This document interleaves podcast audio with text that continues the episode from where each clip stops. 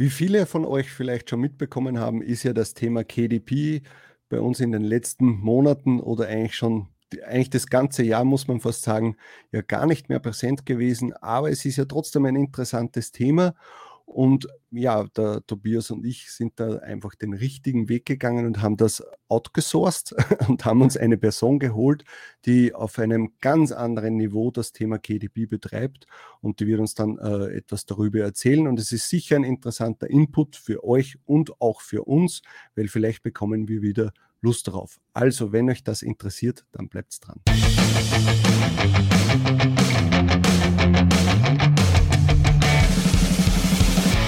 und willkommen bei Talk on Demand, der Podcast rund um Print on Demand und E-Commerce. Mit T-Shirts und vielen weiteren individuell bedruckbaren Produkten kann man mittels Merch bei Amazon, Spreadshirt, Shirty und Co. richtig gut Geld verdienen. Hier reden wir darüber. Servus, grüß euch und hallo zu einer neuen Folge, wo es mal um das Thema KDP gehen soll. Ich bin der Sigi und das ist der Tobi. Servus. So, Prost Mahlzeit. Also wie gesagt, wir haben uns einen Gast geholt, der äh, beim Thema KDP ganz vorne mitspielt, also soweit wir das äh, beurteilen können. Und zwar, das ist der liebe Herr Tom Schmidt. Servus Tom, grüß dich. Hallo, ihr beiden. Vielen Dank Hallo. für dieses nette Intro. Und Prost. Hast du, das, hast du das gehört, oder was? Ja, ja, ich habe es ich gehört. Ich war nur unten ausgeblendet, aber ich konnte euch weiterhin verfolgen. Okay, das ist ja mal gut, das zu wissen. Also darf ich dann über die Gäste nicht schimpfen, wenn es mir Genau, musste aufpassen. Ja, wunderbar. Okay, also Tom, sehr schön, dass du da bist und sehr schön, dass es auch so schnell geklappt hat. Äh, nur kurz zur Info für die Leute. Äh, der Jonathan Kuhler, der ja schon bei uns äh, ein oder zweimal zu Gast war, hat uns äh, den Tom empfohlen und hat, uns, hat eigentlich den Kontakt hergestellt, muss man fast sagen. Mhm. Und wir haben uns dann letzte Woche äh, kurz zusammengesprochen, haben gesehen, okay, das passt. Wir wollen über das Thema KDP sprechen und natürlich, wie ich schon angekündigt habe, auf einem ganz anderen Level. und ich hoffe, du kannst uns da darüber erzählen. Ähm, es wäre natürlich mal toll, wenn du uns erzählen würdest, wie dein Lebensweg bis jetzt so war. Was äh, hast du bis jetzt so gemacht? Wie bist du zu dem Thema Print on Demand äh, und vor allem KDP gekommen? Mhm, sehr gerne.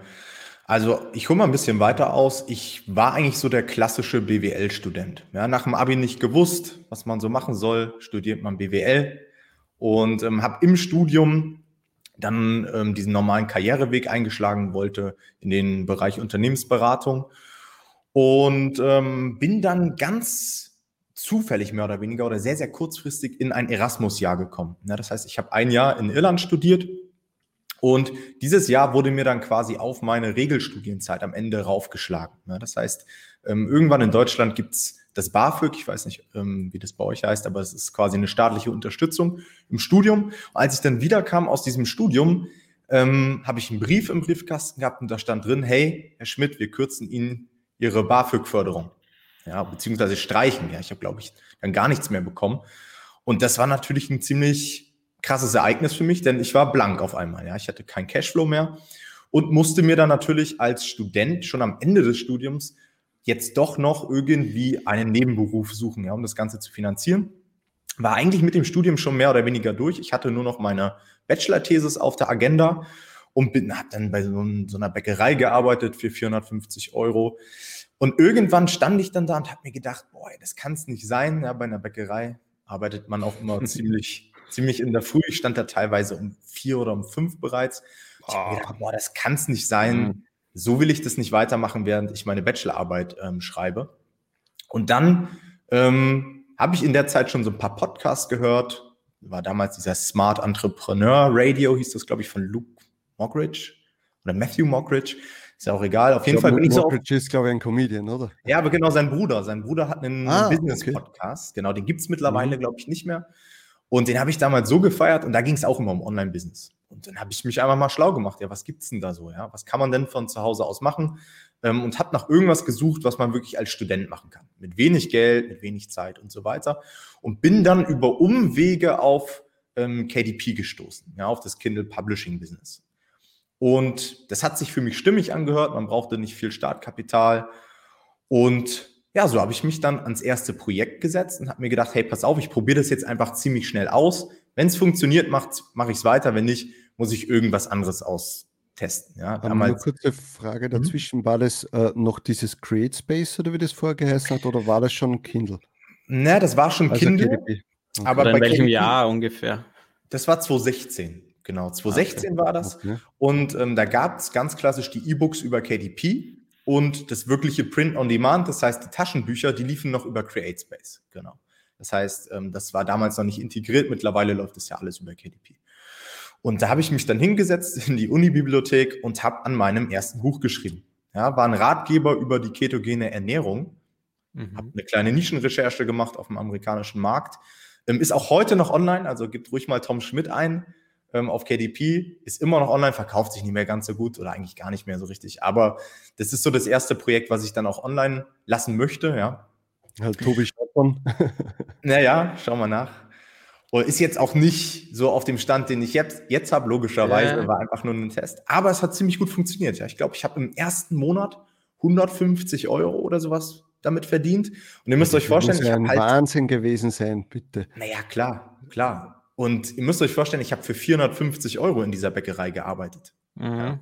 Ähm, das heißt, für mich war das ein, ein Game Changer und ich habe mir gedacht, hey, zwei weitere Projekte und ich hänge den Job an den Nagel. Mhm. So, und so ist es dann auch gekommen. Ich habe das zweite mhm. Buch gemacht, das dritte Buch gemacht und dann war ich nach ein paar Monaten direkt auf 1000 Euro. Also ich habe sogar das noch ausgebaut, den Schnitt pro Buch und war dann in der Studienzeit noch auf 1000 Euro pro Monat. Hast und, du dann deine äh, Arbeit schon schleifen lassen? Also deine ja, Bachelorarbeit? Genau, dazu komme ich jetzt. Ich glaube, der Fokus mhm. ist gerade ein bisschen weg. Ähm, dazu komme ich jetzt und zwar war ich ne, total euphorisch. Ja. Ihr kennt es wahrscheinlich selbst, so die ersten Sales, die ersten Erfolge, man erzählt allen davon, man ist richtig motiviert. Und dann kam aber irgendwann so der Cut, wo ich mir gedacht habe, oh shit, ich habe ja noch meine Bachelorarbeit. Das hatte ich so kom komplett verdrängt. Und da habe ich dann auch wirklich einen Cut gesetzt. Also ich habe mich dann mehrere Monate nur damit beschäftigt und habe mir gedacht, naja gut, die Bücher lasse ich einfach weiterlaufen. Und natürlich, ich habe immer mal wieder gehört, vom passiven Einkommen und dass das alles passiv ist und so weiter. Aber ich habe mir so gedacht, naja, wenn ich jetzt nicht weitermache, wird es nicht so richtig funktionieren. Und ganz im Gegenteil, es wurde in der Zeit, in der ich diese, diesen Break hatte, ist es sogar noch höher gegangen. Ja, und ich gucke rein, ich dachte mir, ey, das, das ist richtig krass. Also es war so ein, so ein richtiger Aha-Moment. Das erste Mal passives Einkommen.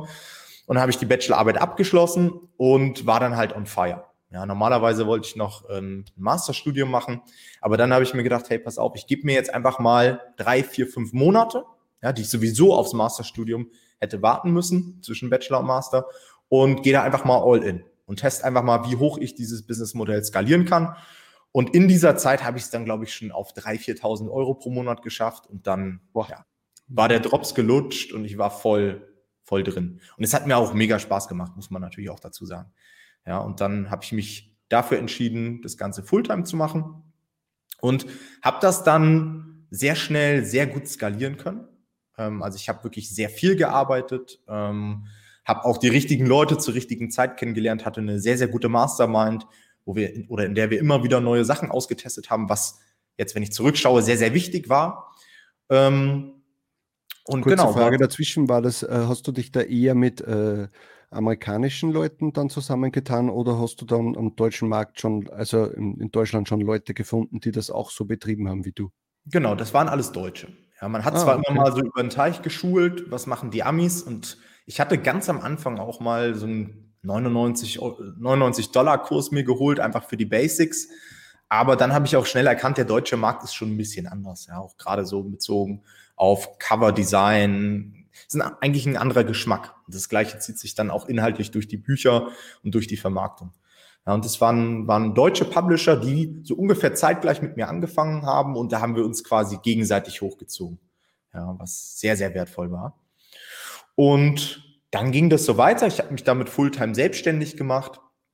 Ähm, habe dann irgendwann gemerkt, hey, pass auf, ich kann das Ganze auch ortsunabhängig betreiben. Das heißt, ich muss ja gar nicht hier in Deutschland sitzen, mhm. sondern ich kann ja auch in der Weltgeschichte umherreisen. Und habe dann meinen Koffer gepackt, war dann ein paar Monate in Thailand, ähm, habe auf Gran Canaria gelebt, war auf der Nomad Cruise, kennt ihr wahrscheinlich nicht, das ist quasi nur ähm, quasi wie so eine Online-Konferenz von digitalen Nomaden, aber auf See, also auf einem Kreuzfahrtschiff. Okay. Und ähm, ja, habe mich da so ein bisschen in diese Richtung ähm, ausgelebt. Daher stammt übrigens auch der Name Nomad Publishing. Ja, das ist ja mittlerweile mhm. quasi mein Markenname. Und irgendwann sind dann die Leute auf mich zugekommen und haben mich gefragt, hey Tom, wie machst du das eigentlich? Ja, kannst du mir nicht auch mal zeigen, wie du diese Bücher vermarktest? Weil ich habe das selbst schon gemacht und bei mir funktioniert es nicht so gut. Und ähm, dann kamen immer mehr Leute und irgendwann habe ich mir dann gedacht, okay, ich mache mal einen Blog und ich mache mal einen YouTube-Kanal und verbreite einfach so ein bisschen mein Wissen, noch ohne irgendwelche Absichten, damit Geld zu verdienen und so weiter. Und habe dann diesen YouTube-Kanal gestartet, das war so 2018. Den wir und, vor allem auch in der Beschreibung verlinkt haben, nur für genau. die Leute, die es nachschauen wollen. genau. Und aber wirklich voll mit der Ausrichtung, einfach nur Mehrwert rauszuschießen. Weil das hat mich immer schon gestört, dass es sehr, sehr viele YouTube-Kanäle gibt, die nur Werbung machen, die nur halbe Anleitungen posten und eigentlich das, womit sie richtig Geld verdienen, gar nicht so richtig zeigen. Und da habe ich mir gedacht, hey, pass auf, das mache ich mal komplett anders und hau mega viel Value raus. Und ähm, das ist ziemlich gut angekommen. Ich habe dann direkt die ersten Anfragen bekommen. Tom, gibt es von denen einen Kurs, gibt es von denen ein Coaching? Und so hat sich das immer weiterentwickelt. Mittlerweile stehe ich bei fast, ich glaube, 5000 Abonnenten, was natürlich immer noch ein relativ kleiner YouTube-Kanal ist. Aber so in unserer Szene, ja, Print on Demand, Amazon und so weiter. Ist das eigentlich schon ganz gut. Schlecht. Genau. Ja. Und ja, das macht mir mittlerweile immer noch extrem viel Spaß. Ich habe mittlerweile meine Art zu veröffentlichen, aber komplett umgestellt. Ähm, am Anfang waren das so ja, sehr kleine Ratgeber, die relativ lieblos erstellt wurden und es hat trotzdem alles funktioniert. Viele Kochbücher und so weiter. Und mittlerweile bin ich immer mehr Richtung Qualität gegangen und veröffentliche jetzt so, ich sage mal, auf Verlagsniveau. Ja, das heißt, ich versuche wirklich auf dem Niveau der Verlage heranzukommen und auf diesem Niveau zu publishen. Und das funktioniert mittlerweile immer noch sehr, sehr gut, auch nach vier Jahren. Hm, aber das ist ja jetzt eigentlich auch nur möglich, weil du vorher mit solchen äh, Ratgebern angefangen hast und Klar. dir quasi deine finanzielle Basis geschaffen hast. Und jetzt kannst du dir auch die Zeit nehmen, wenn du jetzt für ein neues Buch zwei, drei, vier Monate benötigst zur Recherche und zur Erstellung, ist es auch egal. Genau, das war natürlich auch die Evolution ein bisschen des Marktes 2016. Da ja, da konntest du deine Bachelorarbeit hochladen. Das hat irgendjemand gekauft. Mittlerweile gibt es natürlich mehr Publisher, ähm, höhere Konkurrenz und man musste mit der Zeit halt immer die Qualität nach oben schrauben. Aber da war ich sowieso immer jemand, der immer wieder neue Sachen ausgetestet hat, der neue Strategien sich abgeschaut hat, ähm, aber auch, also auch von anderen Businessmodellen, von Amazon FBA, teilweise auch von, von den T-Shirt-Leuten, von den Low-Content-Leuten. Und ja, immer dazugelernt und dann irgendwie bin ich dann immer oben mitgeschwommen, ja, in der, ähm, sagen wir mal, in den Top-Publishern. Mhm. Und ja, diese Strategien gebe ich mittlerweile ähm, auf meinem YouTube-Kanal preis, einen Coachingspreis. Und ja, jetzt bin ich hier bei euch Podcast. ja, sehr gut, sehr grad, interessant. Du hast gerade kurz äh, Low Content angesprochen. Ja? Das heißt aber, du selbst hast ja direkt mit echten Content-Büchern begonnen und mhm. solche Dinge dann eigentlich äh, dann schon auch ausprobiert oder eigentlich nie gemacht. Ich möchte eigentlich darauf hinaus, dass wir halt als, als diese Print on Demand aus der T-Shirt-Szene, eh, jetzt vor ein, zwei Jahren hat es diesen Hype gegeben mit KDP, wo alle drauf aufgesprungen sind, weil man da einfach massenhaft seine eigenen T-Shirt-Designs hochladen kann, da auf ein No-Content-Buch drauf pappen kann oder mhm. Low-Content und da sind halt sehr viele eingestiegen, weiß nicht, ob jetzt immer noch viele dabei sind hast du wahrscheinlich damals dann auch mitgekriegt, dass jetzt plötzlich die Massen irgendwie rüberkommen.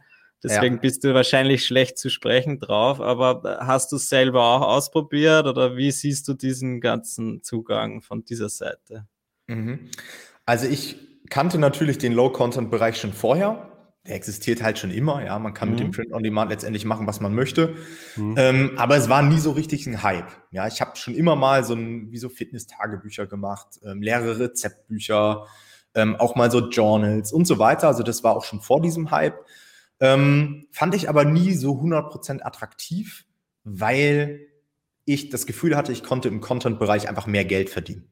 Ja, und es war einfach auch nachhaltiger. Und dann mit dem Hype, da war ich aus dieser Phase einfach auch heraus, dass ich mir gedacht habe, hey, ich muss jetzt irgendwie schnell irgendwie Geld verdienen, sondern da war ich schon auf der Schiene, hey, Nachhaltigkeit, Qualität. Und deswegen hat mich hat mich dieser Hype gar nicht so richtig interessiert. Ich habe das natürlich beobachtet. Man kommt da ja auch nicht dran vorbei. Also wenn du heutzutage Kochbuch eingibst, dann kommen zuerst irgendwelche Kochbücher, die man ausfüllen muss und gar nicht die echten Kochbücher, so nach mhm. dem Motto. Also man hat das schon immer wieder gesehen.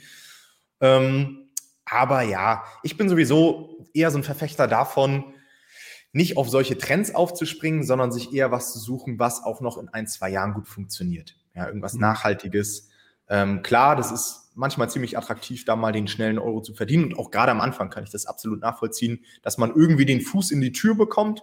Aber irgendwann muss man sich dann halt auch ein Stück weiterentwickeln. Mhm. Und ähm, deswegen finde ich den, den Content-Bereich sehr, sehr spannend. Ja, das ist ja auch etwas, was der Tobias und ich immer mehr propagieren, dass man eher auf Evergreen-Sachen geht, die sich immer verkaufen, auch noch in ein paar Jahren und nicht nur rein auf diese Trendsachen, die vielleicht einmal für zwei, drei Monate gut laufen, aber dann fängt ja. man wieder von vorne an. Ja. Also man sollte sich auf jeden Fall die Basis mit etwas schaffen, äh, was in ein paar Jahren noch funktionieren kann und was auch das ganze Jahr funktionieren kann und sich nicht nur jetzt auf irgendein Event oder äh, auf irgendeinen Trend, der jetzt gerade stattfindet, dass man sich da nur auf das verlässt, weil das ist einfach nicht nachhaltig. Ja, und sowas machst du vielleicht am Anfang noch, weil du, weil du halt irgendwie natürlich am Anfang dir ein Fundament schaffen musst, ja. Mhm. Heutzutage, es würde für mich jetzt einfach keinen Sinn machen, ein Buch zu veröffentlichen, was nur einen Monat im Jahr sich gut verkauft, ja, irgendwie ein Weihnachtsbuch oder so. Mhm. Ähm, da bin ich viel langfristiger orientiert. Ja. Und würde ich auch jedem empfehlen, der ja schon so ein gewisses Grundrauschen hat. Das heißt aber jetzt die, die Leute, mit denen du dann diverse Coachings etc. machst oder auch auf deinem Kanal, sprichst du da hauptsächlich jetzt die Leute an, die Content-Bücher machen wollen oder, oder meinst oder gibst du ihnen die Aufgabe, macht's lieber solche Sachen oder bist du da auch für, für Low-Content zu haben und kannst deine Tipps geben? Also die Strategien, die ich fahre, die kann man halt auf alles anwenden. Also ich glaube, so gerade in der Vermarktung bin ich sehr, sehr stark, wie man Sichtbarkeit bekommt, mhm. wie man die ersten Sales generiert, ähm, wie man Ads schaltet, bestimmte Keywords zu finden, ähm, aber auch letztendlich, für mich ist Marketing, Marketing wird immer viel zu knapp gesehen, meiner Meinung nach. Marketing bezieht sich bei vielen immer, hey, wie kann ich jetzt Werbung schalten oder Keywords hinterlegen oder irgendwas optimieren für den Algorithmus. Für mich ist Marketing aber auch die Art und Weise, wie wir unsere Projekte aufsetzen. Ja, dass wir vorher eine vernünftige Nischenrecherche gemacht haben und dass sich dieses Marketing durch das komplette Listing zieht. Ja, durch Cover, ähm, durch Buchinhalt, und so weiter. Und ich denke mal, das ist meine Stärke und das kann man letztendlich auf jeden Bereich anwenden. Also ich hatte bei mir auch schon Leute, die gesagt haben, hey Tom, ich habe erst Amazon FBA gemacht, habe dann Amazon KDP gemacht und habe letztendlich deine Strategien wieder auf FBA zurück angewendet und das hat auch super funktioniert. Mhm. Ähm, das sind letztendlich Dinge, die man überall anwenden kann, ja. Ja, das ist ja etwas, was unser Kollege, der Felix Schult, ja auch immer wieder gesagt hat, wenn du mal das Thema äh, verstanden hast, jetzt bei uns jetzt im Bereich T-Shirt-Business, dann kannst du das eigentlich so gut wie überall irgendwie anwenden.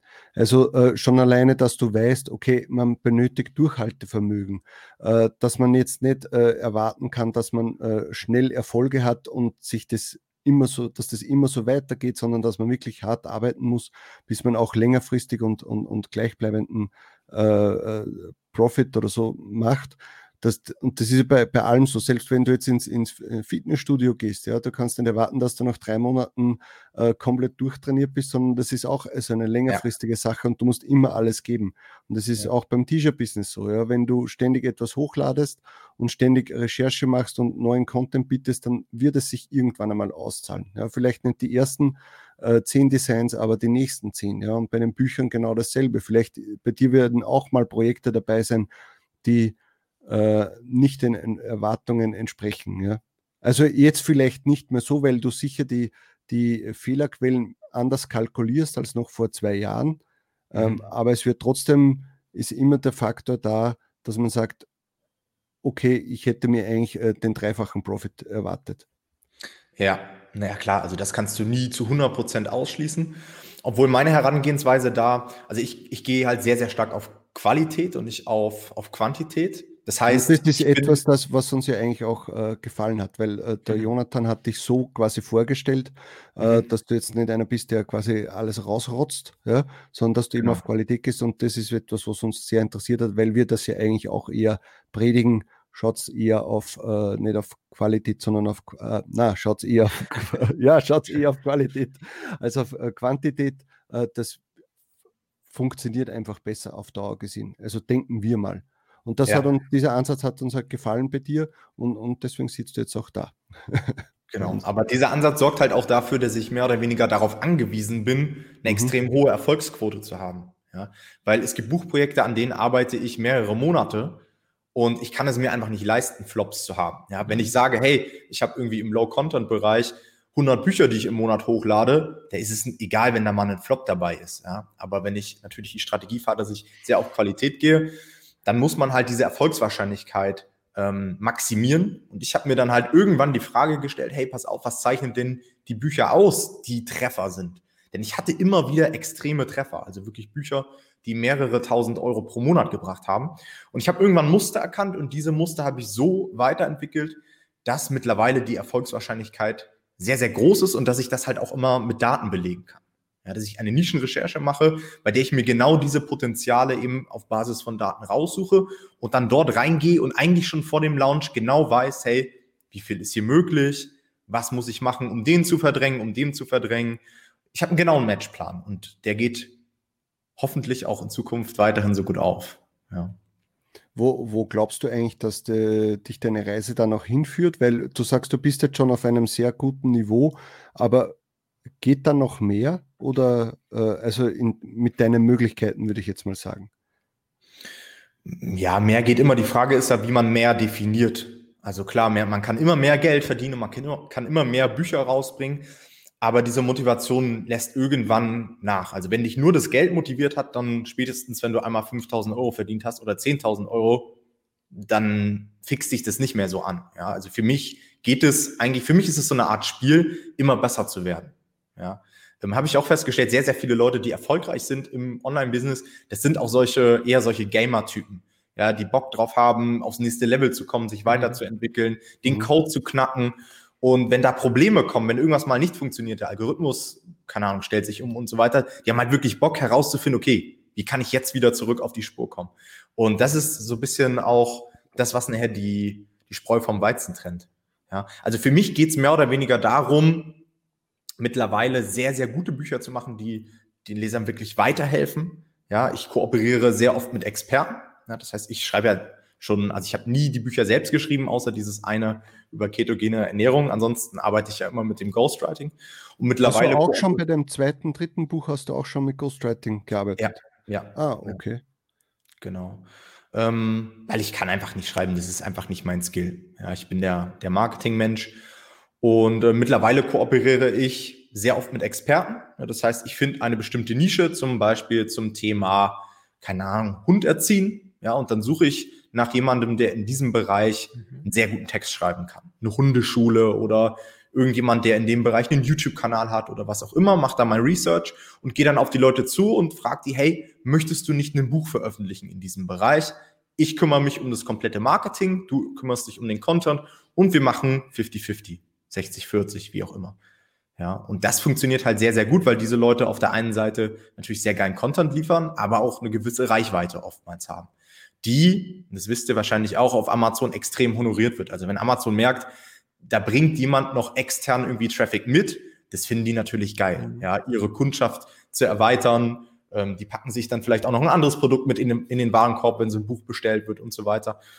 Und ja, das macht mir einfach enorm viel Spaß und das versuche ich auch so weiterzugeben, ja, dass die Leute erkennen, hey, pass auf, klar, dieses klassische Ghostwriting funktioniert, aber da hat man halt auch immer die Gefahr, mal auf die Nase zu fallen, dass so ein Buch halt doch nicht gut ist. Ähm, und mit so einem Experten macht es einfach viel, viel mehr Spaß. Hm, aber äh, so, jetzt ist mir die Frage verloren gegangen. ja, diese, ähm, dann frage ich dabei was. Ja. ja. diese Kooperationen können ja extrem interessant sein, denke ich mir. Äh, und vor allem, wenn sie dann auch schon ihre eigenen Leute mitbringen, weil du jetzt vorher angesprochen hast, dass du dich ums Marketing kümmerst. Aber es ist ja dann eigentlich doch so, dass er halt einen Teil des, dieses äh, Follower-Marketing quasi, er übernimmt das, der, der Autor. Aber mhm. du pusht es dann vermutlich noch mit diversen äh, Werbemaßnahmen. Und genau. er ist sich vielleicht eher, er, er, erstens einmal, was ja der Krisenvorteil ist, dass ja diese Leute das KDP und so, glaube ich, ja gar nicht kennen. Und dann, die kennen vielleicht die Anfragen von einem normalen, altmodischen Verlag, wo ja, glaube ich, das noch einmal diese Marge, die du jetzt angesprochen hast, von 50 Prozent, ja. das gibt's ja in einem normalen Verlag gar nicht, oder? Ich glaube, dass gerade dieser, dass das schon ein Argument sein kann, wenn du da professionell auftrittst, dass das durchaus dann eine Überlegung wert ist für jemanden, der sich eben gar nicht mit diesem Thema auseinandergesetzt hat bisher. Auf jeden Fall, auf jeden Fall. Also beim Verlag bekommst du einen Bruchteil davon und gibst natürlich auch die komplette Entscheidungsgewalt ab. Ja, also da schreibst du deinen Text und die entscheiden über Cover, über die Art und Weise, wann es veröffentlicht wird und so weiter. Das sind natürlich alles Dinge, die bei solch einer Kooperation sehr flexibel sind. Ja. Und kriegst du da so. oft Absagen oder, oder wie, wie, wie nehmen diese Leute das auf? Weil wenn ich jetzt auf einen Spezialisten zugehe, ich meine, ich habe jetzt natürlich noch nicht diese Erfahrung, mit der du oft trumpfen kannst, ja, aber wenn mhm. jetzt einer, einer von uns, der jetzt ein paar KDP-Bücher hochgeladen hat, denkt sich, okay, jetzt möchte ich auch mal so ein Outsourcing beginnen, möchte mir aber nicht von irgendeiner Plattform jemanden dazu kaufen, der mir das schreibt ähm, wie würde ich das angehen, außer dass ich vielleicht jemanden kenne, der halt zufällig das äh, sich gut auskennt und dass er deswegen mir überhaupt zuhört, wenn ich ihn mhm. sowas mhm. frage. Das ist gut, weil das war genau meine Frage, wie, da die, ja. es mit der Skepsis aussieht, wenn du ja. auf Leute zugehst. Ja, also das ist auch eine Frage, die mir immer wieder gestellt wird. Und da zweifeln die Leute auch immer an sich. Tom, klar, du kannst es. Du hast einen großen YouTube-Kanal, du hast schon tausend mhm. Projekte gemacht. Natürlich kannst du mit den Referen Renzen neue Experten gewinnen. Aber wie macht man das als Anfänger? Aber auch das funktioniert. Sehe ich auch immer wieder, auch von meinen Coaching-Klienten, die finden mit ihrem ersten Buchprojekt, was sie überhaupt auf Amazon KDP veröffentlichen, einen Experten, mit dem sie kooperieren. Wie macht man sowas? Indem man ganz klar einfach nur in der Ansprache die Vorteile für den jeweiligen Experten kommuniziert. Noch gar nicht irgendwie auf auf irgendwelche Abmachungen und wie das alles ablaufen wird, sondern einfach nur, hey, pass auf, ich habe gesehen, du hast in dem und dem Bereich einen Expertenstatus. Ich bin ähm, Amazon Publisher und äh, verschaffe Experten Sichtbarkeit auf Amazon und es hat für dich folgende Vorteile. Du bekommst dreimal so viel Marge wie bei einem Verlag, du bekommst einen passiven Cashflow, du hast vollkommene Entscheidungsgewalt, du gewinnst neue Kunden, denn es geht ja nicht nur darum, die eigene Reichweite der Experten abzuverkaufen, sondern es kommen täglich neue Kunden auf Amazon, die natürlich auch auf den Experten ähm, aufmerksam werden. Ja. Man veröffentlicht es als E-Book, Taschenbuch, wir können dich auf Audible ähm, quasi einstellen und so weiter. Ja, du kannst es als Referenz benutzen. Das Ganze dauert nicht ein Jahr wie bei einem Verlag, sondern wir kriegen das innerhalb der nächsten, keine Ahnung, drei, vier, fünf, sechs Monate über die Bühne und so weiter. Also man muss man muss sich halt vorher in die Lage der anderen Person reinversetzen und versuchen, dem letztendlich den roten Teppich auszurollen. Mhm. Und dann funktioniert das sehr, sehr gut. Also auch die Antwortquote ist dann deutlich höher, als wenn man einfach sagt, hey, pass auf, ich bin der und der, hast du Bock auf eine Buchkooperation? Ja. Naja, da antwortet keiner oder nimmt sich auch mhm. gar keiner für voll. Wie sieht es dann aus? Machst du dann mit den Leuten, setzt du deinen Vertrag auf oder genau. äh, weil du wirst das ja alles über deinen äh, Amazon-Account wahrscheinlich veröffentlichen. Ja, da kommen, das ist nochmal ein ganz anderes Thema, aber ja, ah, okay. man setzt einen Vertrag auf. Warum habe ich das überhaupt gemacht? Ich muss dazu sagen, ich habe das am Anfang gar nicht gemacht, weil ich mir dachte, hey, ich muss jetzt irgendwie die Qualität nach oben schrauben, sondern ich habe das am Anfang gemacht, weil ich Schiss hatte, dass die 5000 Euro, die ich mir über meinen Account aufgebaut habe, dass die flöten gehen, weil Amazon irgendwann sagt, wir machen dir den Laden dicht. Ja, wenn ich irgendwie einen Fehler mache oder irgendwas passiert, mhm. dann verliere ich mein komplettes Einkommen, was ich mir aufgebaut habe. Und da habe ich mich halt gefragt, okay, wie kann ich diversifizieren? Wie kann ich auch Einkommen über weitere Accounts generieren? Und da verbietet Amazon halt, dass man als natürliche Person mehrere Accounts hat. Und da habe ich mir überlegt, hey, warum nicht einfach mit meinem Ghostwriter kooperieren? Dass ich sage, pass auf, du bekommst vielleicht deine 50 Prozent, wir veröffentlichen das über deinen Account und du zahlst mir das monatlich aus. Das habe ich dann erstmal mit dem, mit normalen Ghostwritern gemacht, auch erst teilweise mit so einem Hybridmodell, dass ich gesagt habe, hey, ich zahle dir pauschal 400 Euro und dann bekommst du nochmal 20 Prozent der Gewinne Lifetime, so nach dem Motto. Ja, dass die, weil die war natürlich am Anfang auch skeptisch, dass die mhm. quasi nicht das komplette Risiko bei sich haben. Und so mhm. hat es, so hat es angefangen und dann habe ich halt irgendwann gemerkt, boah, ich habe jetzt hier schon zwei Accounts, über die ich monatlich Einkommen generiere. Und mittlerweile habe ich mehr als zehn, ja, die, über die ich jeden Monat ähm, Auszahlungen bekomme. Und so läuft das mit den Experten auch. Ja, das heißt, das heißt, das heißt, ich mache teilweise diese Kooperation über deren Accounts und zeige denen mit Videotutorials, wie sie das einstellen können. Und das ist für die natürlich auch cool, weil sie haben die volle Kontrolle. Ja, ja aber hast du da nicht Angst? Ich hätte da halt Angst, dass, okay, ich bringe ihm das jetzt bei, wie er das macht, und naja, dann wird er das nächste Buch ja alleine veröffentlichen. Na, wir bringen, den Leuten das, wir bringen den Leuten das ja nicht bei. Also, ja. Ich gebe ihm zwar die sieben Keywords, die er hinterlegen soll, aber er weiß ja nicht, wie ich die gefunden habe. Und er weiß auch gar nicht, wie ich überhaupt auf diese Nische gekommen bin, in der er Experte naja, ist. Naja, natürlich, aber das ist dieser Research und Keywords und so, da denken sie sich, naja, gut, die, die, da wäre ich vielleicht auch drauf gekommen und ich hätte da eher Angst gehabt, dass das dann eben auch nach hinten losgehen kann, weil sich die dann ja denken, naja, dann kann ich selber auch machen, warum soll ich dir dann noch die 50 Prozent geben? Ja, sowas ist auch schon vorgekommen. Ja. Aber da, dagegen kannst du ja nichts machen. Also ich habe überhaupt gar keine Angst mehr, dass irgendjemand mich verdrängen könnte oder sagt, hey, pass auf, dann mache ich es halt selbst und so weiter. Ja. Weil ich weiß mittlerweile, wie komplex das Ganze ist. Und man braucht schon ein gutes Verständnis von dieser Amazon-Vermarktung, um da Sichtbarkeit zu bekommen. Ja, weil das mhm. ist das, das Buch veröffentlichen, das können viele und ein T-Shirt hochladen, das können viele. Mhm. Aber auf Seite 1 in den Suchergebnissen zu kommen und profitabel Ads zu schalten, das ist ja die eigentliche Challenge. Ja. Und da steigt 90 Prozent des Marktes dann irgendwann aus. Hm. Hast du dann eigentlich Zugang auf deren Amazon-Account, weil du musst wissen, wie viel sich das, wie oft sich das verkauft hat? Nein, habe ich nicht. Es gibt Leute, ich, ich kenne Leute, die sich dann den Zugang geben lassen, aber auch da war ich wieder, ich wollte mein Risiko minimieren und mhm. habe mir gedacht, wenn ich dort jetzt, wenn Amazon sieht, dass meine IP bei deren Account mhm. irgendwie eingeloggt wurde, ähm, ja. Das heißt, ich bin niemals in deren Accounts gegangen, habe mir das einfach immer nachweisen lassen über Screenshots und so weiter. Jetzt kann man meinen, ja, man kann ja die Screenshots mit Photoshop bearbeiten, aber ich sehe ja als Amazon-Verkäufer auch den Sales-Rank und ich kann rekonstruieren, wie ja. viele Sales da ungefähr reingekommen sind. Und ich kann euch sagen, in den letzten, ich mache jetzt, glaube ich, Kooperationen seit 2017 oder 2018, ist noch nie irgendwie was vorgekommen, mehr, dass irgendeiner versucht hat, mich zu täuschen und so weiter. Ja. ja, und umgekehrt hat, hat ja er dann auch den Vorteil, dass er genau sieht, okay, das sind wirklich die Zahlen und äh, eben, er braucht auch, er hat dann das Vertrauen, er braucht nicht das Vertrauen dir gegenüber zu haben, sondern er sieht genau. einfach schwarz auf weiß, das ist so und hat jetzt nicht die Angst, dass du ihn da irgendwie. Genau, und die Leute, die Leute sind dann irgendwann auch pumped, wenn die sehen, hey, da kommen 1000 Euro pro Monat mit dem Buch rein, was sie da geschrieben haben. Das ist halt für viele, ihr müsst euch vorstellen, wir haben ein Cashflow-Business. Aber sehr, sehr viele mhm. Leute da draußen, gerade die Experten, die haben echt Probleme, ihre Leidenschaft zum Teil und ihre Expertise zu monetarisieren. Ja. Ja, die haben einen Blog und die haben da ein paar AdSense-Einnahmen und haben vielleicht ein Freebie oder vielleicht einen kleinen Online-Kurs und machen da vielleicht auch ein bisschen Geld mit. Aber dann nochmal so 1000 Euro passiv durch so ein Buch ja. oder vielleicht sogar mehr oder vielleicht ein bisschen weniger. Das äh, kommt bei sehr, sehr vielen Leuten sehr positiv dann an. Und beim großen Verlag, weißt du, was da so die Margen sind? Sind das 5%, 10% oder liege ich da ganz falsch? Ja, so ungefähr. Ich glaube teilweise sogar noch ein bisschen weniger. Ja.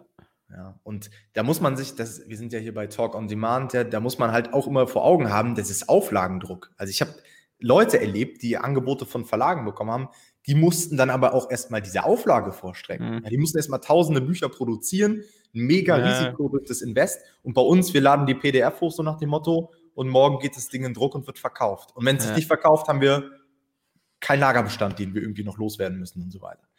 Ja, ja das der Zauber des Print on Demand ist das. Das ist schon, muss man sich immer wieder bewusst werden, wie toll das ist, dass man nicht, nicht einmal kistenweise Bücher bestellen muss, bevor man das erste verkauft. Ja, genau, und vielleicht schön. sich das noch dazu seine eigenen Bücher ständig äh, kaufen und dann zu Hause lagern, mhm. vielleicht noch versenden und jeden Tag ja. zur Post bringen. Ja, das ist, das ist schon richtig gut, ja. Genau. Ich hätte noch eine Frage. Du hast vorher kurz Audible angesprochen, ja, also Hörbücher im Allgemeinen. Entschuldigung. ähm, ist das dann mit diesen Experten so, dass die das teilweise sogar selber lesen wollen und verbietest du ihnen das? Oder, oder wie, wie, gehst, wie geht man sowas an? Oder holt man sich einen professionellen Sprecher dafür? Ja, also was ich auf jeden Fall jetzt hier nochmal hervorheben will, also man kann auch weiterhin ohne Experten veröffentlichen. Ja, man kann, kann ganz klassisch ja. sich auch fähige Texter holen und so weiter, die man einfach pro Wort bezahlt das funktioniert auch nach wie vor. Also nicht, dass mhm. es den Eindruck ja, Mich interessiert das eigentlich mit diesen genau. Experten genau. persönlich interessiert mich das viel mehr, weil da habe ich das Vertrauen, dass die auch was abliefern. Wenn ich da genau. jetzt zu irgendeinem Thema, weiß ich nicht, auf einer Plattform jemanden suche, da habe ich ehrlich gesagt gar keine Lust dazu, mir das anzutun. Aber dieses Expertenthema, das hört sich für mich schon wieder so an, dass das wirklich äh, eben ja, funktionieren kann und auch eine Zukunft hat. Ja. Mhm. ja, da muss man unterscheiden. Also Hörbu Hörbücher auf Audible brauchen natürlich einen gewissen Standard, ja. Und mal eben ein Hörbuch einsprechen, ihr wisst es selbst, ihr seid Podcaster, das ist gar nicht so einfach. Man braucht die Technik und nicht mhm. jeder, auch selbst wenn du den in den Studio setzt, kann das überhaupt. Ja, ja weil man braucht natürlich auch gewisse Sprecherskills und professionelle Sprecher haben da eine, eine Ausbildung für gemacht. Ja? Mhm. Das heißt, in den meisten Fällen rate ich davon ab, aber es gibt natürlich auch Experten, die sagen, hey Tom, ich habe hier eine Community, die erwarten das von mir, dass ja. das auch von mir eingesprochen wird. Und dann kann man das natürlich machen. Ja? Mhm. Also ich habe mal so ein Beispiel, ich habe mal eine Case Study auf meinem YouTube-Kanal veröffentlicht. Da ging es um ein Selbstdisziplinbuch. Und dieses Selbstdisziplinbuch habe ich mit dem Andreas Hofmann, das ist ein Experte für Selbstdisziplin, ähm, veröffentlicht. Ist auch schon eine Weile her, ich glaube, das war so 2018. Und ähm, der Andreas, der kommt aus Bayern und der hat natürlich auch einen gewissen Dialekt und der hat das Audible-Hörbuch dann selbst eingesprochen. Und da hat man dann halt so ein paar Bewertungen bekommen, die dann gesagt haben, hey, das hört sich zu unprofessionell an oder man, keine Ahnung. Ja, also kamen so ein paar negative Bewertungen rein, aber es hat auch funktioniert und auch dieses Hörbuch hat sich super verkauft. Also ist, man kann es auch selbst produzieren, aber ich würde im Zweifel immer auf professionelle Sprecher zurückgreifen, zumal man halt mit denen, und das ist das Coole an Audible, genau das Gleiche macht. Auch da macht man so ein Kooperationsmodell, mhm. dass man sagt, hey, du sprichst ah. mir mein Hörbuch kostenlos ein und bekommst lebenslang 50 Prozent daran. Auch da wieder null Risiko für uns, denn den Text haben wir sowieso. Ja, mhm. jetzt damit Super. noch auf Audible das Ganze hochzuladen, ist einfach nur nochmal zusätzlicher Cashflow, den wir aus unserem Projekt rausholen können. Und das können ziemlich gute Summen sein. Also ich habe damals ich weiß nicht, ob ihr so bei den ganzen Kryptowährungsthemen drin seid. Aber ich als nicht, ich damals. Aber ein bisschen. bisschen. Ja. Als es damals so losging mit Bitcoin und so weiter und da der erste Hype war, da habe ich, glaube ich, das erste oder zweite ähm, Hörbuch zum Thema Investieren in Kryptowährungen auf Audible ah. gehabt. Und ich glaube, damit habe ich 1000 oder 1500 Euro pro Monat gemacht.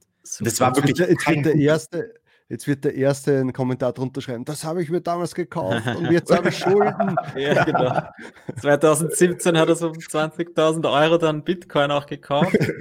Und nee, ich war da sehr defensiv. Ich war da sehr defensiv. Ich habe nicht empfohlen, irgendwo rein zu investieren, sondern immer mit Disclaimer und ja. es war damals auch ein ganz kleiner Ratgeber, nur auch wirklich nicht gut vermarktet. Aber dadurch, das ist halt dieser First Mover Advantage, ja. Wenn du in manchen Bereichen einfach der Erste bist, dann haben die halt keine andere Auswahl und kaufen das. Mhm. Ähm. Naja, dann hätte ich noch eine Frage gehabt. Ähm, und zwar nämlich das KDP, also äh, nein, ich meine das Kindle selbst, ja, verkaufst du dann verhältnismäßig. Was, merkt ihr diese Frage? Ich möchte nur aus dem Hörbuch äh, ja. fragen. Also ich habe eigentlich erst dieses Jahr so wirklich angefangen, Hörbücher äh, mir reinzuziehen, weil eben durch äh, den, den, äh, die Quarantäne, die wir hatten, bin ich natürlich mehr spazieren gegangen äh, und da ist es mir einfach gelegen gekommen. Und ich muss sagen, wie wichtig dass es da war, dass ich bei den Hörbüchern, die ich mir angehört habe, die, die Stimme dazu. Also äh, zum Beispiel die Vier-Stunden-Woche. Also das war eine extrem angenehme Stimme, mit der ich jetzt sehr viel verbinde. Ich weiß jetzt gar nicht, wie der Schauspieler heißt, also der deutsche Synchronsprecher äh, des Schauspielers. Äh, oder auch dieses, wie ist das mit dem Freunde finden, bla bla bla, irgendwas, wo ja, der Kevin Spacey, ja. ja. wo halt der Kevin, die Synchronstimme von Kevin Spacey das einspricht. Ah, okay. Das ist so angenehm, sich an, das anzuhören. Das mhm. kann man sich gar nicht vorstellen. Also ich kann mir das schon denken, dass wenn jemand sich ein interessantes Thema äh, geben möchte und dann aber eine Stimme hat, die er einfach nicht aushält, dann funktioniert das nicht. Ja. ja. Das kann inhaltlich das beste Hörbuch der Welt sein es wird abgestraft, es wird schlecht mhm. bewertet und dann, ihr kennt den Amazon-Algorithmus, dann wird es durchgereicht und du hast dann gar keine Chance mehr. Also da sollte man schon drauf achten, ja, dass man dann einen vernünftigen Sprecher hat. Obwohl es auch Leute gibt, habe ich auch schon festgestellt, die jetzt keine Sprecherausbildung gemacht haben und die das auch wunderbar gemacht haben. Aber man unterschätzt den Aufwand. Ja, das ist nicht einfach mal hinsetzen und das Buch vorlesen, so nach dem Motto. Mhm. Ja. Der muss ja das Buch ja eigentlich auch verstanden haben, weil er ja gewisse Emotionen rüberbringen muss. Genau. Oder? Klar. Aber warst du da schon einmal in einem Tonstudio, einem richtigen auch und hast auch mit einem richtig professionellen äh, äh, äh, Sprecher das gemacht oder äh, suchst du dir die immer online und schickst dann den Text und sagst, ja, nehme das auf oder? Ja, das, also ich hatte noch nie da irgendwie Kontakt. Ich habe das alles online gemacht, ganz am Anfang über Fiverr, ja, Klassiker. Auch da mhm. gibt es Sprecher, die echt gut waren. Teilweise für 300, 400 Euro dann das Hörbuch produzieren lassen. Da habe ich nicht dieses diese Kooperation genommen, sondern halt bin in Eigenvorleistung gegangen. Mhm. Und dann kann man auf, also die Plattform heißt ACX, das ist quasi die Produktionsplattform von Audible. Und da hast du quasi so eine Sprecherdatenbank und kannst dir Referenzen anhören und so weiter. Und da oh. gab es einen sehr professionellen deutschen Sprecher. um ehrlich zu sein, gibt es nicht so viele deutsche Sprecher dort, aber äh, es gab einen sehr professionellen und mit dem habe ich dann alles gemacht. Ja. Mhm. Ähm, der hat sich damit natürlich auch ein geiles Einkommen aufgebaut. Wenn du dir vorstellst, dass der da so viele Hörbücher eingesprochen hat und immer 50 Prozent bekommen hat, war wahrscheinlich für den auch kein schlechter Deal. 50 Prozent langfristig und hast du dann ein, fixen, ein fixes Gehalt quasi auch oder für dieses eine Buch kriegst du so und so viel Euro nee. und dann in Zukunft oder ist wirklich immer nur äh, auf Gewinn basierend, oder was? Genau, nur auf Gewinn basierend. Und wenn das Hörbuch nichts bringt, hat er natürlich die Arbeit umsonst reingesteckt. Das heißt, erst, das erste Buch muss er dir halt vertrauen, dass du da auch wirklich einmal ein paar davon verkaufst. Genau, aber da ist es natürlich auch so, kann ich mir zumindest vorstellen, dass auch die Sprecher sich wahrscheinlich so ein bisschen mit Hörbüchern auseinandergesetzt haben. Und auch auf Amazon gibt es ja einen Sales Rank in der Kategorie Hörbücher. Das heißt, man kann auch vorher schon gucken, wie viel Potenzial hat denn ein gewisses Thema. Ja, wie verkauft sich denn dieses Buch überhaupt schon vorher, ja? Und wenn sich das Buch schon super verkauft und das ein Bestseller ist, dann ist ja die Wahrscheinlichkeit auch relativ hoch, ähm, dass sich das auch auf Hörbuchebene gut verkaufen wird. Das heißt mhm. aber dann für mich, dass du erst die Entscheidung triffst, ob du es überhaupt als Hörbuch rausbringst, wenn du schon weißt, das verkauft sich als echtes Buch auch gut. Genau, genau. Also ich fokussiere mich weiterhin, also bei, bei mir im Portfolio ist es so, dass ich bestimmt so um die 80 Prozent wirklich mit den Taschenbüchern mache, also wirklich mit dem Print on mhm. Demand mhm. und E-Books und Hörbücher ja, sind so ein bisschen Beifang. Ja. Okay, das wäre nämlich meine vorige Frage dann gewesen, wie, wie, wie, wie das Verhältnis ist jetzt, weil wir halt bis jetzt nur diese Low-Content und No-Content gemacht haben, wo wir natürlich keine E-Books verkaufen konnten. Mhm. Und jetzt, wenn da natürlich diese ganze Nische oder dieser, dieser, dieser Platz dazukommt von äh, Kindle, was ja jetzt doch, glaube ich, mittlerweile ein großes, ein, äh, also ein großer Markt ist auf Amazon, Mhm. Aber du sagst trotzdem, es sind die echten Bücher immer noch eindeutig weit voraus. Ja, und ich glaube, das wird auch so bleiben. Das hat nichts mit Digitalisierung zu tun, das hat einfach mit dem Lesen an sich zu tun. Ich erwische mhm. mich selbst dabei. Ich habe selbst einen Kindle-Reader, klar habe ich einen Kindle-Reader, ja. aber ich nutze ihn nicht. Ich kaufe mir das Buch, weil ich das einfach besser finde, mir da Notizen zu machen, äh, das einfach in der Hand halten zu können. Ja. Und ich finde es cooler. Klar, wenn man jetzt in den Urlaub fliegt und sagt, hey, ich will mir mal drei, vier Romane mitnehmen und habe nur Handgepäck, so nach dem Motto, dann ist der E-Reader besser. Aber ich persönlich bevorzuge da immer noch die gedruckte Version, die man dann natürlich auch wieder verkaufen kann. Ja, das ist wahrscheinlich bei vielen auch so ein Thema, die dann das vielleicht über Momox oder so wieder resellen. Ähm, das kannst du halt mit dem E-Book nicht machen. Ja. Okay, ja. Ich tue mir zum Beispiel sogar schwer, äh, PDFs am Computer oder am Handy zu lesen. Ich schaffe das nicht. Ich muss mir teilweise wirklich Sachen ausdrucken.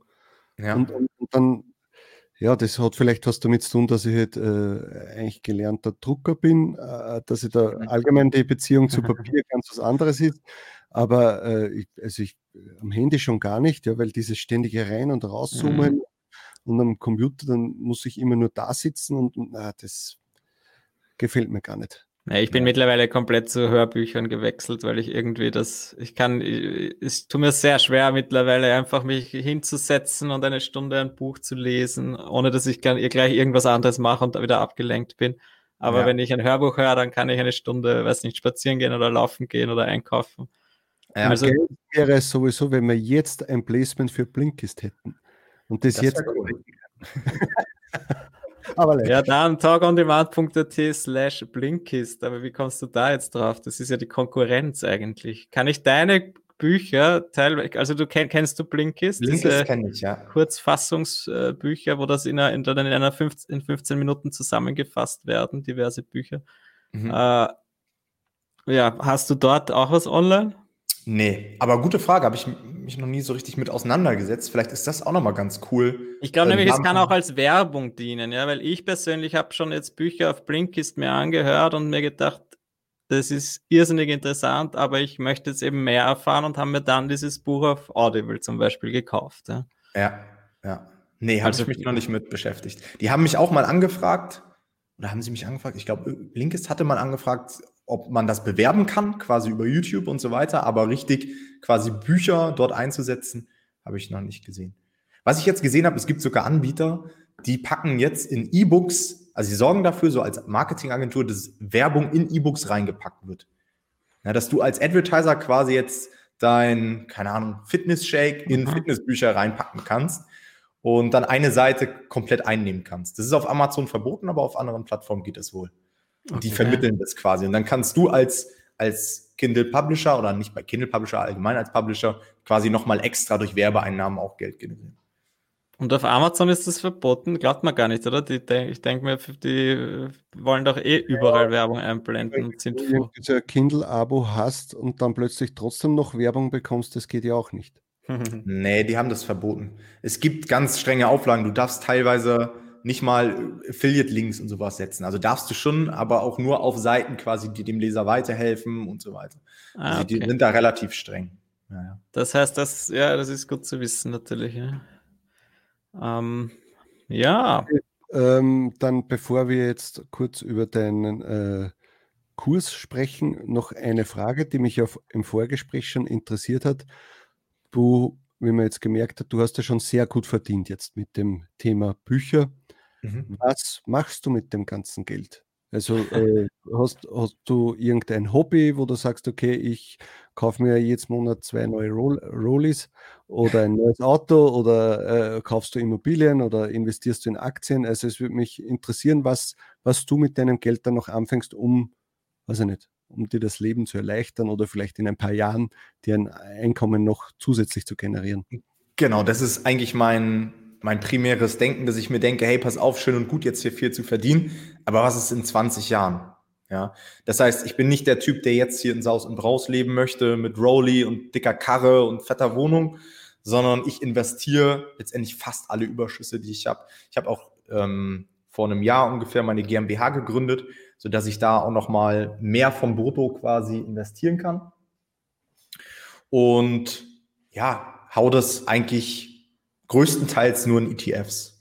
Genau. Immobilien habe ich auch auf dem Schirm und ich habe auch, um ehrlich zu sein, einen großen Teil, relativ großen Teil in Kryptowährung. Ähm, also auch da bin ich vor so anderthalb Jahren oder sowas rein oder ein Jahr gut.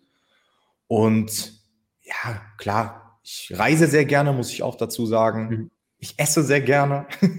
also ich bin wirklich jemand, der hier gerade in Berlin, Berlin, da kann man halt wirklich mittags für sechs, sieben Euro super asiatisch essen gehen und so weiter. Und dafür gebe ich gerne Geld aus. Aber 10 Euro. 10 Euro All-You-Can-Eat-Buffet. Nee, nee, das ist, nee, das ist richtig, richtig authentische asiatische Küche. So. Nicht so irgendwie so ein All-You-Can-Eat-Buffet, sondern ähm, auch gesund und so weiter. Und ja. Okay, also da mache ich jetzt schon eine Ansage.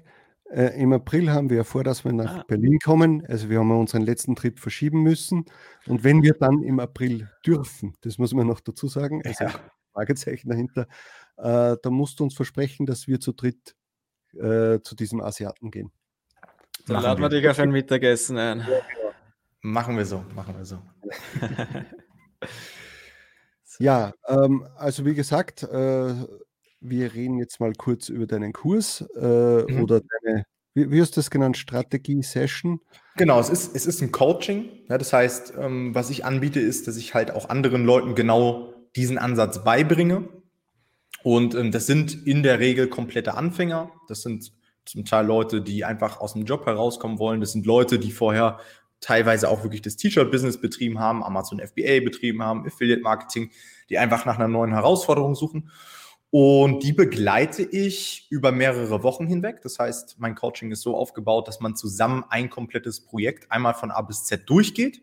Ja, so dass ich anhand dieses einen Beispielprojekts dann alle Strategien vermitteln kann, aber natürlich auch so eine gewisse Infrastruktur mit an die Hand gibt, denn ihr wisst selbst, wie wichtig das ist, gute Kontakte zu haben zu Designern, Lektoren, zu wissen, welche Tools man nutzen muss, Vorlagen zu bekommen, eben Vertragsvorlagen für diese Partnerschaften und so weiter. Ja, man setzt sich mehr oder weniger ins gemachte Nest. Und das Ziel ist quasi, die Leute komplett für KDP auszubilden, sodass sie am Ende des Coachings ein erfolgreiches Projekt direkt haben und dann aber auch ready für die Skalierung sind. Ja, das ist mir sehr, sehr wichtig, dass die Leute nicht, das ist halt kein Done-for-You-Service, dass sie dann ein Projekt haben und dann haben sie ein bisschen Einkommen, sondern mein Ziel ist es wirklich, dass sie dann selbst in die Skalierung gehen und ja, das Ganze so skalieren, wie sie sich vorgestellt haben. Ja, jeder hat da ja andere Ziele. Ich habe manchmal Leute, die wollen einfach nur aus ihrem Job. Da kommt wieder einer, der will eine Rolli oder ein Auto oder was auch immer. Mhm. Ähm, genau. So läuft das Ganze ab. Ja. Wer sich dafür interessiert, der kann sich bei uns zu einer kostenlosen Strategie-Session anmelden. Ja, Link findet ihr unten, sehe ich gerade. Ja. Und ähm, genau, dort setzen wir uns einfach mal mit euch zusammen hin und schauen einfach mal, wo ihr steht, können erstmal abchecken, ob das überhaupt was für euch ist. Ja, wo wollt ihr hin? Und dann schaut man, ob man da übereinkommt, ob man zusammenarbeiten kann. Und dann mhm. würde es mich natürlich freuen, wenn ich auch von eurer Hörerschaft ein paar Leute ähm, da betreuen kann. Ja. Mhm. Was man wer, natürlich dazu sagen muss, Entschuldige. Was man natürlich dazu sagen muss, ist, äh, es ist kein 0815-Kurs. Ähm, er ist auch nicht gerade billig. Richtig. Also wir wollen jetzt den Preis gar nicht sagen, sondern das werdet ihr dann in der äh, Strategie-Session erfahren. Ähm, aber er ist halt auf Qualität äh, abgezielt und auch eher individuell, würde ich mal behaupten. Ja, also genau. Also das ist eigentlich mit einem normalen Videokurs überhaupt nicht zu vergleichen. Ne? Ich habe einfach festgestellt, ich hatte auch erstmal einen Kurs oder habe darüber nachgedacht, das als Kurs rauszubringen, habe diesen Kurs erstellt und so weiter. Ähm, aber das macht einfach gar keinen Sinn, weil wenn du den Leuten einen Weg vorgibst, die werden immer wieder links und rechts vom Weg abkommen und wissen dann nicht weiter. Ja, sind mhm. verunsichert und machen es dann nicht zu Ende. Ja, das ist auch das, was viele Kursinhaber erfahren, dass sehr, sehr viele Leute zwischendurch abbrechen.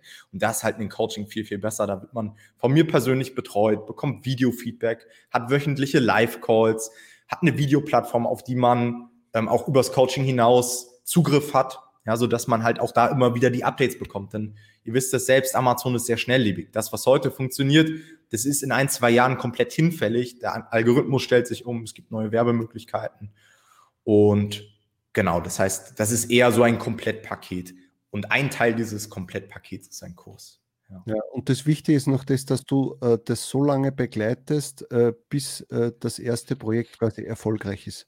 Genau, das heißt, man macht ein Projekt erstmal zusammen, ja, und falls die Person mit dem Ergebnis dieses Projekts nicht zufrieden ist, wird sie so lange betreut, bis sie zufrieden ist. Ja, das ist das, was ich mir auf die Fahne geschrieben habe, weil ich einfach nicht jemand, also erstmal bin ich sehr überzeugt von meinen Strategien und es funktioniert auch wahnsinnig gut, ähm, aber ich möchte den Leuten halt auch ein Stück weit Sicherheit geben. Gut, jetzt darfst du deine Frage stellen, Tobias. Also, ja, es, falls es überhaupt noch relevant ist, aber wer soll sich da melden bei dir? Ja, wenn ich mir denke, wir haben, unsere Hörer haben jetzt vielleicht schon einmal ein, ein No-Content-Buch hochgeladen, ein Low-Content vielleicht. Sind das schon Leute, die dich da ansprechen sollen? Oder, ist, oder soll man da einfach, ab was, ab, ab was für einem Zeitpunkt macht das Sinn, jetzt dich da jeder, zu kontaktieren? Jeder, der plant, sich online was aufzubauen ja. ja, also man muss überhaupt nicht fortgeschritten sein. Ähm, ich habe, also mein Rekordergebnis im Coaching-Klient wurde von jemandem aufgestellt, der mit Online-Business noch nie was am Hut hat, der mhm. über 40 ist. Also es ist, man braucht überhaupt keine Voraussetzungen. Das, was mir wichtig ist, ja. man muss wollen, man muss eine Motivation haben, sich online was aufzubauen. Und es ist auch durch ein Coaching kein Selbstläufer. Man muss abliefern, man muss es umsetzen. Und es ist natürlich auch ein Coaching, was über mehrere Wochen geht. Ja, also mal kurz einen Impuls zu haben, ja, ich bin jetzt mal eine Woche motiviert mhm. und nächste Woche mache ich wieder nichts, das wird natürlich nicht funktionieren. Ja, also man muss wollen, aber ansonsten kann da jeder, ähm, jeder dabei sein, der sich online was aufbauen möchte. Das finde ich sehr schön und dass, wie du das jetzt gesagt hast, eben, dass es jetzt nicht so ist, dass man, dass das die, die Lösung ist, wie man schnell reich wird und schnell viel Geld verdienen kann, sondern dass Ach. das sehr wohl Arbeit dahinter ist und dass man das halt quasi dann dies, dieses Coaching von dir quasi ja als erstes Investment sehen kann in eine Zukunft, die ja dann hoffentlich Geld bringt, aber dass das jetzt eine Garantie ist, dass das äh, funktioniert, ohne dass man Arbeit reinstecken will, so darf man das sicher nicht sehen. Nein, und das verstehe ich auch immer nicht, warum Leute auf sowas immer reinfallen, diese schnelle Reichtum-Sachen, ja. Daytrading und so weiter. Ja, halte ich nicht so viel von. Also klar muss man wollen und man muss abliefern, aber wichtig ist halt, dass man ein System hat. Ja, weil viele Leute, die wollen, aber die bekommen dann keine Ergebnisse. Die, die mhm. investieren was, die machen vielleicht mal ein Projekt selbst oder machen die ersten T-Shirt-Designs selbst. Aber wenn es nicht funktioniert, dann stecken sie sehr, sehr häufig den Kopf in den Sand. Und das ist schade, weil wir wissen, dass das alles funktioniert. Und das ist nicht nur bei KDP so, das ist auch bei den T-Shirts so, bei Amazon FBA. Auch Affiliate-Marketing funktioniert und so weiter. Man muss halt nur wissen, wie. Und da ist so ein Coaching halt die Abkürzung, weil man kann sich halt nicht alles selbst beibringen. Das ist halt heutzutage schwierig. 2016, als ich angefangen habe, habe ich mir auch alles selbst beigebracht, klar. Aber das war eine andere Marktsituation. Ja, mittlerweile mhm. ist es tatsächlich deutlich herausfordernder. Obwohl mir auch immer wieder Leute schreiben über YouTube, ja, die sagen, hey Tom, vielen Dank für deine YouTube-Videos. Ich habe jetzt hier mit meinen ersten zwei Büchern meine ersten 500 Euro verdient. Zeigt auch immer wieder, es geht. Ja, hm. es geht auch ohne. Ja, weil es eben diese, weil es ja diese Inhalte schon gibt und so wie du vorher schon gesagt hast, du gibst ja auf deinem YouTube-Kanal auch irrsinnig viel Preis, wo andere Leute schon Geld vielleicht dafür verlangen, aber ja. ja. Hm. Also Man muss halt wirklich, äh, so wie du vorher gesagt hast, dass es eher so eine Art Abkürzung ein bisschen ist. Man bekommt jede Information zu jedem Thema irgendwo im Netz, sei es jetzt auf YouTube, sei es jetzt auf irgendwelchen mhm. Äh, Forenseiten oder sonst irgendwas. Aber das Problem ist, bis man die Information zusammen hat, kann sehr viel Zeit vergehen. Ja? ja. Äh, und so ein Coaching ist halt äh, eben, wie der Tobi gesagt hat, eine äh, Investition und man kürzt das Ganze ein bisschen ab, weil man quasi die Information auf einmal bekommt und nicht äh, vielleicht äh, häppchenweise in ein, zwei, drei Jahren. Ja, ja und betreut ja. noch dazu. Das ist ja, glaube ich, der große Vorteil. Jetzt gegenüber einem Kurs, den ich mir anschaue, da eine Woche lang ein Video oder jeden Tag zwei Stunden das ja, betreute Coaching. Klar, es, es gibt sehr viele Informationen da draußen. Wir sind in einer Informationsgesellschaft, da geht es halt wirklich darum, einen roten Faden dort reinzubringen, eine Struktur. Aber mhm. was man halt nicht ersetzen kann und was man da draußen im Internet nicht findet, ist Erfahrung. Ja, Erfahrung, mhm. was eben gut funktioniert und was nicht. Und ähm, ja, ich mache das seit vier Jahren jeden Tag, gefühlt. gefühlt. Klar, ich mache auch mal Urlaub und so weiter, aber ich bin immer ein sehr, sehr großer Fokusmensch. Das heißt, ich habe nicht das noch ausprobiert und das, sondern ich mache wirklich seit 2016 fast jeden Tag nur KDP. Und da hat man natürlich ein gewisses Gefühl auch mittlerweile, was man dann weitergeben kann für den Markt, für gewisse Umstände, die man nicht in Foren nachlesen kann. Ja, aber mhm. grundsätzlich gebe ich euch da recht. Ähm, theoretisch kann man überall alles nachschauen mittlerweile. Gut, also noch einmal, falls es euch interessiert, schaut auf dieser Seite vorbei und meldet euch für eine Strategie-Session an. Ähm, Jetzt haken wir kurz das Thema. Oder hast du noch eine Frage? Hätten, äh, eine Abschlussfrage hätte ich noch. Nein, Abschlussfrage nicht. Ich, ich habe auch noch eine Frage. Dann ist keine Abschlussfrage. mein, meine Abschlussfrage wäre okay. einfach, ob du uns noch einen guten Buchtipp geben willst. Es muss jetzt, oder es sollte, oder es, nein, es darf auch ein eigenes sein. Ein eigenes Buch, einfach, was dich jetzt im Business weitergebracht hat, so, oder was du glaubst, dass unsere Hörer weiterbringen könnte. Ähm, ja. Mhm. Oder wenn es eins von dir selber ist, dann sag uns eins von dir und eins, das nicht von dir ist. Mein, mein Buchportfolio ist so breit, da geht von Kochbücher über Tierbücher, Gartenbücher, alles dabei. Na, vielleicht ja. jetzt eher in Richtung Motivation oder Business oder solche Dinge.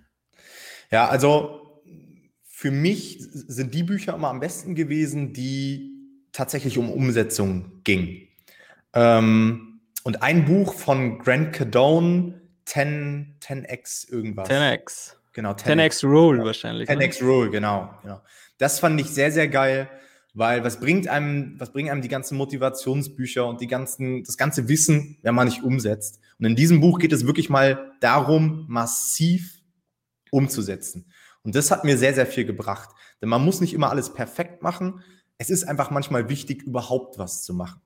Ja. Und wenn man immer wieder macht und macht und macht und macht, dann baut man sich ein extremes Momentum auf und irgendwann hat man das Gefühl, der Erfolg kommt von, also kommt einem zugeflogen auf einmal.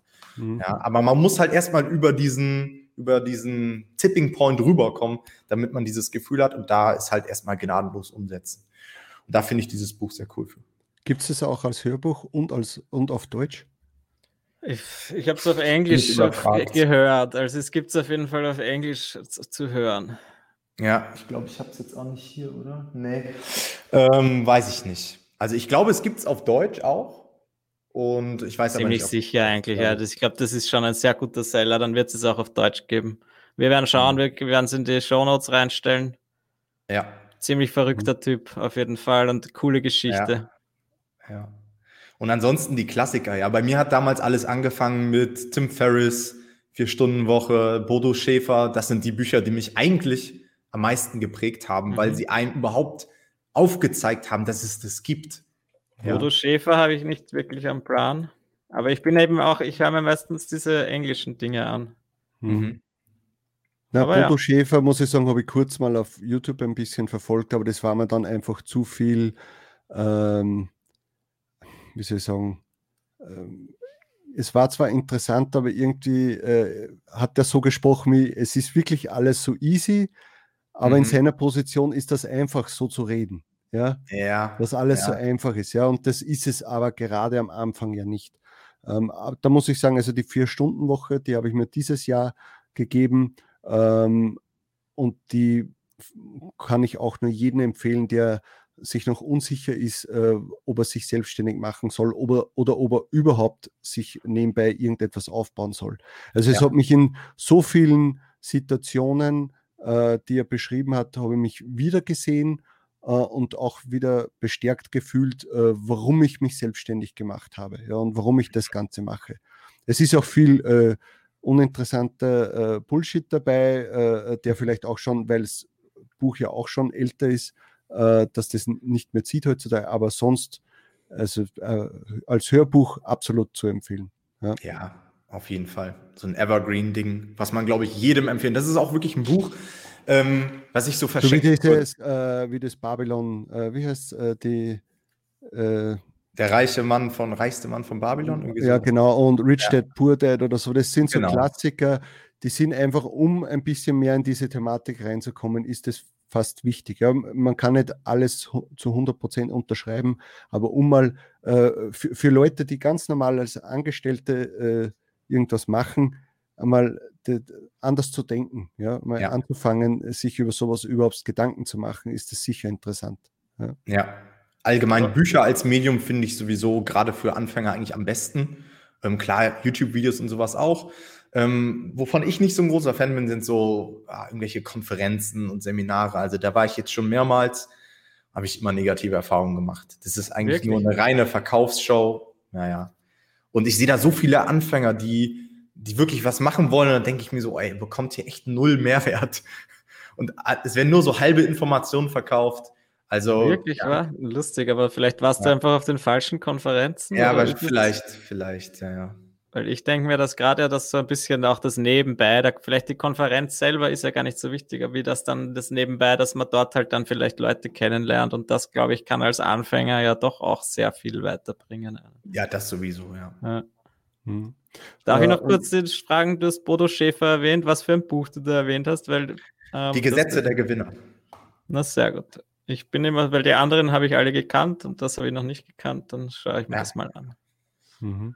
Äh, und meine Frage war jetzt, wäre jetzt noch gewesen, hast du irgendeine Routine, also Tagesroutine, Morgenroutine, machst du diesen, wie heißt Miracle Morning oder sagst du, nein, das ist für mich nichts, ich, schlafe lieber aus und bin dann so einfach produktiver? Oder bist du auch so einer dieser Unternehmer, der sagt, 6 Uhr aufstehen, dann einmal eine Stunde laufen und dann äh, bis äh, 9.30 Uhr äh, mache ich das und dann habe ich noch fünf Minuten, wo ich meine Ziele aufschreibe mhm. und dann wieder ins nächste Meeting? Oder mhm. gehst du das ein bisschen gechillter an? Bei mir ist es so eine, so eine Zwischenlösung. Witzigerweise habe ich jetzt gerade das Buch abgeschlossen, die 1%-Regel. Ich glaube, Atomic Habits oder so heißt es auf Englisch. Da geht es rein um Gewohnheiten, ja, wie man Gewohnheiten etabliert und so weiter. Fand ich auch ziemlich cool.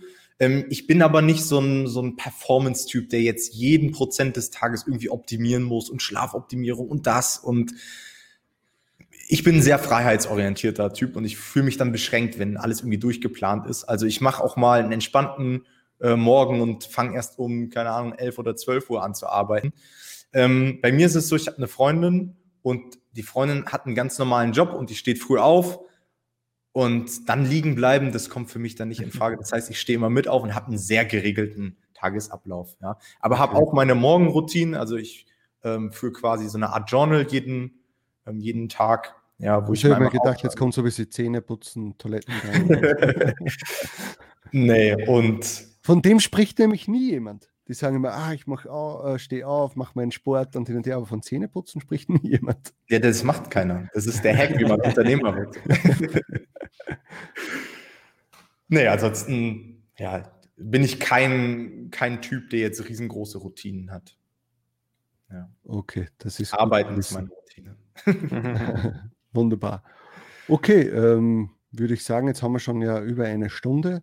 Äh, ich denke, wir werden dich sicher irgendwann einmal wieder einladen. äh, wenn du, weiß nicht, wieder ein neues Projekt am Start hast oder vielleicht neue Erkenntnisse bringen kannst. Ähm, sehen, ja. Oder vielleicht oder einer von uns zwei ein Coaching bei dir gemacht hat. Eben, wenn wir dann doch reinkippen in diese ganze Content-KDP-Geschichte. Ja.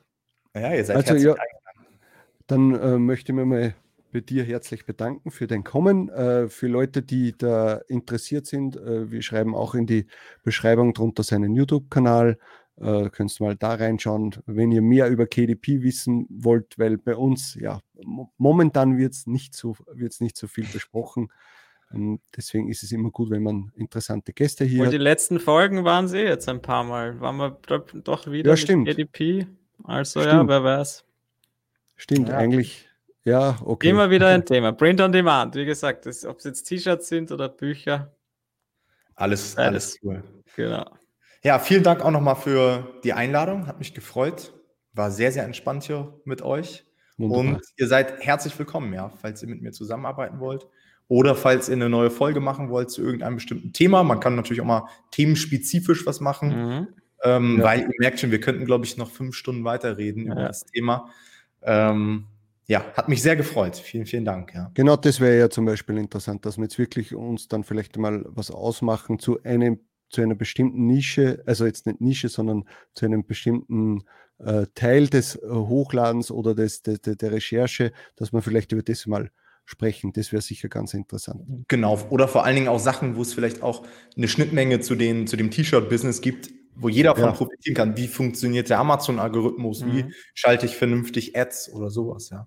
Hm, das, wäre, das wäre auf jeden Fall interessant. Also, wenn euch das interessiert, dann schreibt uns das einmal in die Kommentare, ob wir den Tom noch einmal holen sollen oder ob das bei dem einzigen Mal jetzt bleiben wird.